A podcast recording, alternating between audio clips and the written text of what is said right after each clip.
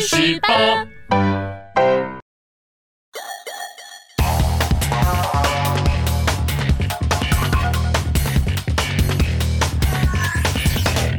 大家好，欢迎收看《去史霸之干化水浒》。上集呢，我们收到宋江呢收了清风寨等一干好汉，一行人浩浩荡荡的准备往梁山出发。没错走了大概六七天的路程，突然发现前面有两个喜欢 cosplay 的人在厮杀呢。哎呦，这个厉害呀、嗯宋朝就已经开始有人在玩 cosplay 了。哎那他们是 cos 什么火影忍者还是海贼王？哎，都不是。左边的这个呢是满身通红，拿的是红盔红甲，连马都漆成红色，赤兔马的样子哎，手上还拿了一根方天画戟，人叫小温侯吕方。哦，原来是 cos 吕布啊！哎哎，这不但姓吕，还骑赤兔嘛，哎，手上拿方天画戟，不错啊哎，very good，这个有研究、哦，有研究啊哎，那另外一个呢？另外一个呢，则是一身雪白哎。，我知道了哎，在 cos 这个少女白琴，谁要 cos 少女白琴呐、人家穿的是白袍白甲哦，骑着白马，手拿方天画戟，也是一样的。这个人名字叫做赛仁贵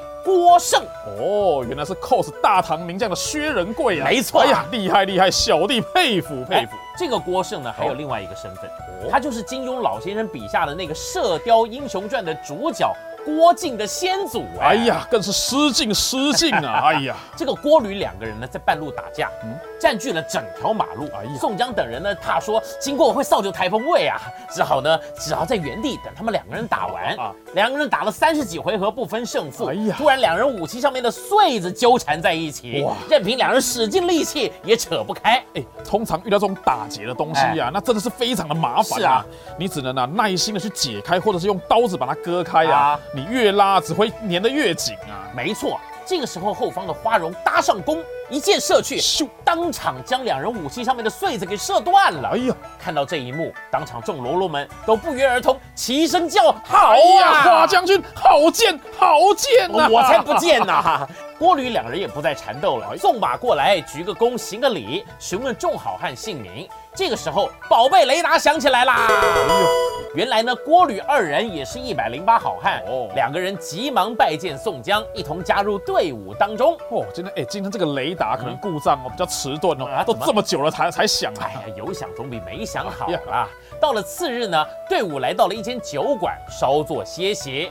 哎呦，哎，这个雷达很皮哦，这是连人都还没出来，他就先响了。谁叫你刚刚说他迟钝？他就证明给你看，他没迟钝。话说。宋江一行人进入酒馆，看到一个黄脸的年轻人，一个人呢坐着十二人座的大圆桌，哦吼，旁边的燕顺看不下去了，喂，小子啊，啊你一个人坐这么大的桌子，你看这旁边还有那么多小桌子，咱就行个方便，咱们交换一下，你觉得怎么样？谁管你这么多啊？我先来的，大爷爱坐哪儿坐哪儿。哎呦，你这家伙北麻高，哎呦，我看你皮痒的欠打了你。这个时候，宋江赶紧过来调解哎。年轻人一听到宋江的名号，赶紧当场跪拜下来。哎呦，原来这个人叫做石将军石勇，石将军石勇，哎，是宋江弟弟宋清派他过来送信的。宋江接过信来一看。哎呀！当场放声大哭啊！一下子捶胸顿足，啊又想要撞桌子啊！哎，到底是发生什么事啊？嗯会不会是他畏罪潜逃，所以被最高法院改判死刑了、比这个还要惨啊，是宋家的宋爸爸，他去苏州卖鸭蛋了。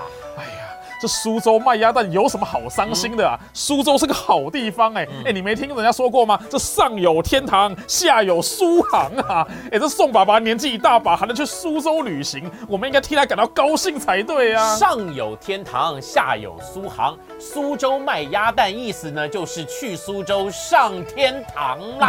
啊，原来是这样啊！哎听到消息的宋江也顾不得去什去梁山了，随意就写了介绍信交给燕顺说：“你们去吧。”午饭都没吃，就急急忙忙的想要赶回老家去奔丧。哎，连花荣想陪他一起去，也被拒绝哎，了。等一下，等一下，先别走啊这白包要记得先收啊，不然他身无分文，那怎么还怎么当及时雨啊？这哎当然，大家多少都包了一点意哦思意思了嘛。事已至此，众人也没有退路，九位好汉往梁山前进才刚刚靠近梁山，只见到水面上锣鼓震天旌旗飞扬啊！大船驶来，将众人包围住。带头的人是谁？豹子头林冲。哎呦，哎，这是一定的啊！啊你突然间这么多人过来，谁知道是来打劫还是来干嘛的啊？花荣赶快出示，那、这是宋江的推荐信。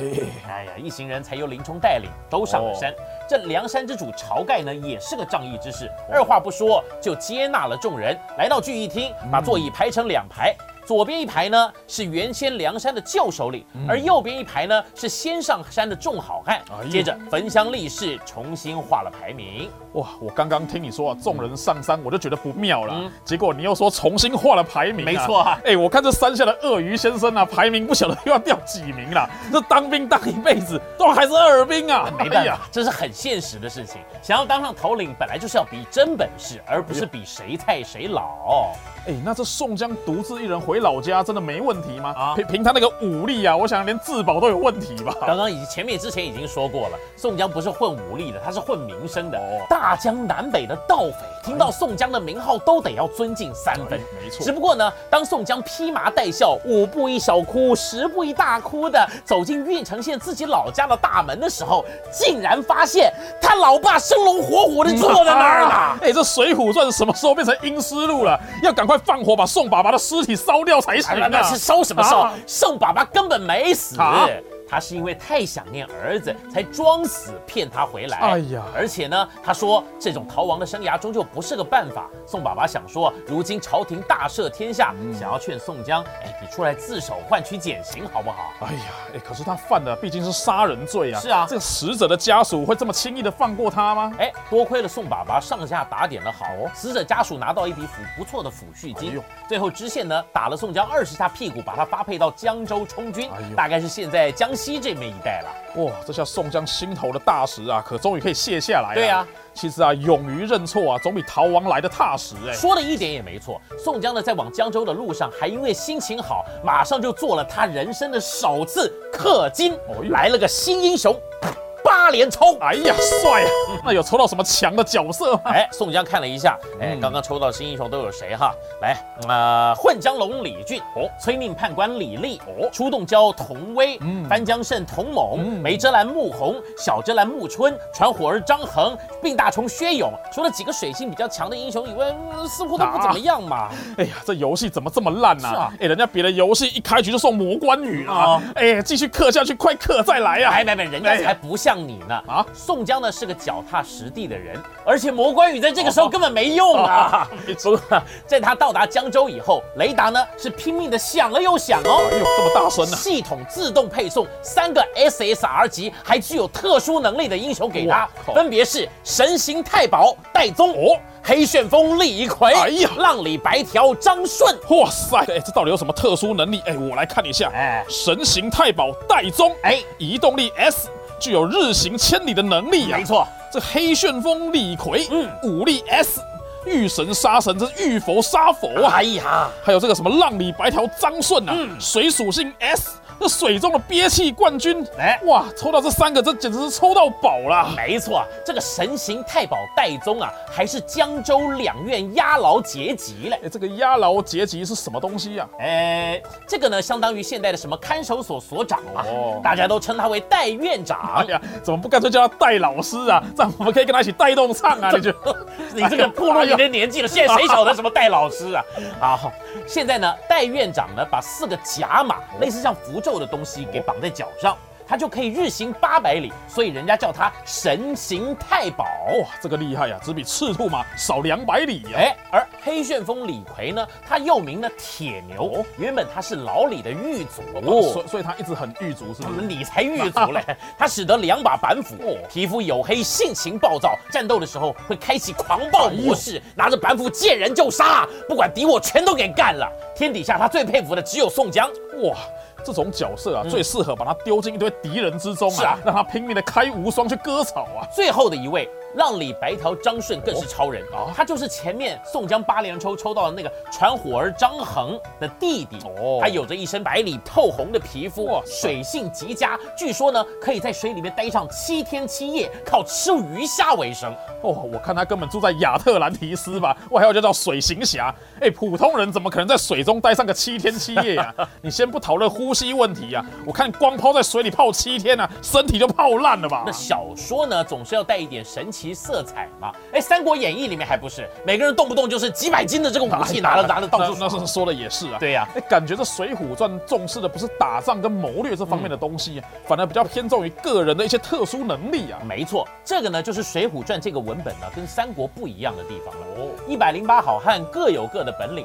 有负责造船的、医病的、盖楼的、冶炼的这种内政型的英雄哦，也有善于单挑水战、火炮、暗器这种军事型的英雄，更有一些啊飞檐走壁、模仿比基这种能人异士啊。哎，你不要忘了，还有会斗地主那个玩十八刀啊，对对对对对对对哎对。你说的对对对对，反正你看到后面就知道了。宋江呢得了戴宗这三个好兄弟，每天就是饮酒作乐、大鱼大肉的，毫不快活哎啊！哎，等等等一下，等一下啊我怎么记得你前面好像说宋江是被发配来这边充军的？没错这日子过得比县太爷还爽啊！这因为管牢营的龙是嘎给狼啊，早上点完名以后就出去吃喝玩乐，到了晚上部队集合点名的时候再回来哟就好了。哎，那他那些狱友一定都非常的狱卒啊，怎么有新人一来就变成老大了？但是。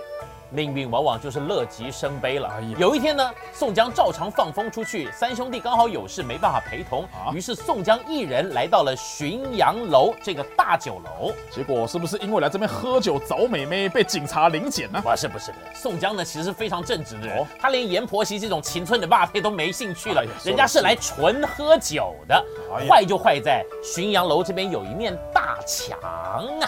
大墙是壁癌还是海沙墙不啊？不不是不是啊是墙上的问题。我问你啊，你去餐厅里面吃饭的时候，偶尔有看到墙壁上面写了一大堆明星的留言呐、呃，什么美凤有约啊，哦呃，时尚呃玩家啊，呃，到此一游啊，什么阿翔带着人到这边来，呃哎，哎，当然有啊！呃，每次我看到这些签名啊，我都想跑上去签呐，都被老板给阻止啊。这些呢是只有明星才能够留言哦，你上去乱写被没被人家赶出来就不错了啊。浔阳楼刚好就有一个这个留言墙，嗯上面留言的是谁呢？都是唐宋有名的文人学士，哦像什么李白啊、杜甫啊、呃苏东坡啊、呃范仲淹呐，这些才能够留。宋江一看呐。满怀感伤，情绪激昂，带着几分酒意，我也要上去留言。不不不行啊，你会被老板赶出去啊！哎呀，不会啊宋江在当地呢，算是一个名人了。哦他想起当今国家从上到下，官员贪腐弊案一堆，连最基本的百姓民生跟经济都顾不好，还开放一些有毒的东西给百姓吃，一时的愤慨就在墙上写下令问候他父母的话，还说他的学历是假的。哎，哎，那他骂的是谁？我不知道，你们自己去想啊。这下呢可不得了，留言呢马上就被政府的网军军头哎一个叫做黄文炳的家伙给发现了，随即就有人来查水表，把宋江给强行带走了哎。，怎么横空就冒出一个什么网军头头啊？这黄文炳是大有来头的是吗？嗯，不是啊，他只是一个小俗浪啊就像很多的现在叫做键盘侠一样哦，只会躲在后面带风向，哎，搬弄是非啊，一无所长。这个江州知府的蔡九也是一个平庸之人。蔡九的爸爸是谁呢？就是前面提过的那个大奸臣蔡京。啊，我知道，就是那个女婿要送什么生辰纲给他，后来被晁盖劫走的那一位，就是他。哎这个蔡九其实也没什么主见啊，反正呢，黄文炳说怎么样，蔡九就怎么信。哎，他老爸的生日又快到了。妈，哎，又到了，他老爸怎么一天到晚在过生日？人家爱过生日嘛，他就想说呢，哎，我就送一个重刑犯宋江给他，当做贺礼好了。哦 你刚说他平庸啊，他其实不笨呢。哎、这样一来，连生辰纲的钱都省下来了。哎、只是他老爸收到宋江，可能一头雾水，我不晓得拿他来干嘛。呃，最后没送成了啊，因为这黄文炳呢，怕把宋江押到京城，一路上夜长梦多，哦难免发生什么变故，所以他想说，我干脆用书信通风报信到这个京城的蔡京那边去，呦就把宋江的就地正法给哎干了呀。于是他怎么样呢？命令脚程最快的戴宗去送信去。哇，这网军头头果然够贼呀、嗯那戴宗有去送信吗？戴宗一知道了真相，也大吃一惊啊！哎呀他接下了这个送信任务以后，赶紧叫铁牛无论如何都得保护好宋江哎。接着他就记起神行大法，哎呀，飞往梁山去求救啊！哎呀，幸好还有戴宗这个飞毛腿呀、来到了梁山以后，军师吴用看到了书信，哎呀哎呀，不妙啊！梁山伯距离江州路途遥远，要调动大军前往救援，这怕是来不及了。那要怎么办才好啊？这个事情只能靠智取。如此，我们就请戴宗再辛苦一点，前往冀州去请两个高人。哦，光听声音就知道这两个高人也是一百零八好汉啊。没错，其中的一个呢叫做圣手书生萧让，只要一过目的书信，他马上就可以模仿出笔迹，几乎是一模一样的。哎呀，这个厉害啊！另外一个人叫做玉壁匠金大坚，他刻的一手好印章，只要任何看过的印记，他就可以刻得出一模一样的。找这两个人来，莫非是要伪造文书吗？当然。因为蔡九写信给他老爸说，想要把宋江给就地正法，对不对？没错。于是呢，吴用呢就叫萧让模仿蔡姬的笔迹回信，说一定要把宋江打入囚车，押到京城。哎呦，这样他们才会有时间来救宋江嘛。哎呀，果然会用脑的人都比较聪明啊。对呀，哎，这比调动大军攻城要救人啊，轻松的多了。可是白密还是有一书啊，伪造的书信因为图章的问题被识破了。哎呀，这什么烂壁匠啊，刻的不好你就换人，不要硬撑嘛。这是倒不是他刻的不像啊，只是他搞。错了官用的图章了，你晓得都已经到拜登的时代了，他还盖的还是奥巴马的章，一下子就被人识破了嘛！嚯，连川普都给他跳过啊，没办法了。结果这下呢，弄巧成拙，连戴宗一起被打入死牢，六天之后就要处斩呐！哎呀，惨惨惨惨惨惨惨呐！是啊，简直是七个惨字摆在一块啊！哎，那接下来该怎么办呢？来到了行刑的当天，刑场呢刚好位于城中心的一个十字路的路口，这四周呢全部都是。镇暴警察加起来有五六百人，加上来看热闹的百姓，现场挤的是水泄不通啊！哎，这古人也这么爱凑热闹啊？这杀头的到底有什么好看的？这其实还蛮好看的，你没看过吗？是，对某些人来说是蛮好看的。就在这个时候，西边呢突然来了一顶花轿，哦，原来有人在娶亲，十几个人呢穿着一身红，扛着花轿，沿途又是敲锣打鼓又放鞭炮的，靠近了刑场。这知县只好派了部分警力过去驱离啊！哎，这迎亲。队伍还碰到人家在砍头啊！哎，这真是触眉头啊！然后东边也有状况啦啊！不知道哪边死了一个有头有脸的大哥，穿了一群白衣的送葬队伍，沿途哭爹喊娘的朝中心来前进。知县无奈又拨了警力前往指挥交通。哎，这个跟刑场就很合适啊！这个宋江被砍头之后啊，刚才叫他们顺便收一收算了。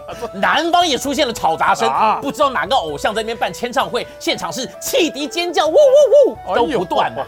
连北方呢，突然也来了一群观光客，语言不通，一直在那边 hello hello 的卢警察呢。哎呀，我看你这样算一算啊，现场的警察应该只剩下不到两百人吧？说时迟，那时快哦，人群中突然杀出一个赤裸上身的黑大汉，挥动两柄板斧朝刽子手砍去。哎呀！蔡九被这一幕吓到腿软，旁边的士兵赶过来，也像切西瓜一样，一个个都被杀光了。哎呀，这一听就知道，这黑大汉呐，绝对是黑旋风李逵啊！没错，而且刚才东南西北所制造的那些骚动，全部都是梁山好汉所打扮的。哦，首先。花轿里面跳出来的是画个大花脸，还穿新娘礼服、盖头纱的晁盖朝天王。哇，这是画面实在是真诡异啊！这送葬队伍里面，刘唐也从棺材里面跳了出来，士兵都以为是尸变，吓得拔腿就跑啊！好，再来。南边开签唱会的人是霹雳火秦明啊，那他会唱什么歌啊？他唱的是《金一环大会》。哎呀，唱可以了吧？可以可以。那些粉丝呢，其实也是清风山上的好汉所装扮的。而北边的观光客呢，则是宋江自己在江州的路上八连冲的那些好兄弟。总之，所有人的目标都一致，就是要把宋江给救出来。可是这刑场官兵五六百人呢，啊，光靠他们这十几个好汉，真的有办法应付这些人吗？李逵是最先杀行进场的。割断了宋江跟戴宗的绳子，扛起宋江就杀了出去。哎呀，旁边的晁盖等人才赶过来接应。哎呀，前面好汉等一下啊！在下晁盖。哎，眼前的好汉，莫非就是戴院长说的黑旋风李逵吗？哎呀，哎，你怎么？这黑旋风李逵啊，差点把晁盖的头给砍了。原来啊，李逵已经开启了无双模式，杀红了眼。哎呦，晁盖的新娘妆都还没卸下来，差点一斧就被砍掉了脑袋。晁盖见状，只得叫人跟在后面一同杀出重围。哦，在场一共二十九位好汉，一直杀到江边一座白龙庙，众好汉才把手机掏出来，互相换赖，介绍一下自己。哇，这集可真是精彩呀！啊，那他们已经摆脱追兵，顺利回到梁山了吗？当然没那么容易。哦，像黄文炳这种啊，制造社会动乱的网军，如果不铲除，还不知道有多少人会受害呢。于是众人决定先退回据点，慢慢讨论关于攻城的事情。但经过这么一闹啊，我想城中的守备应该会更加的森严呐。是啊，哎，这军师吴用又不在，哎，他们能有办法顺利攻城吗？不瞒你说，他还真的蛮顺利的。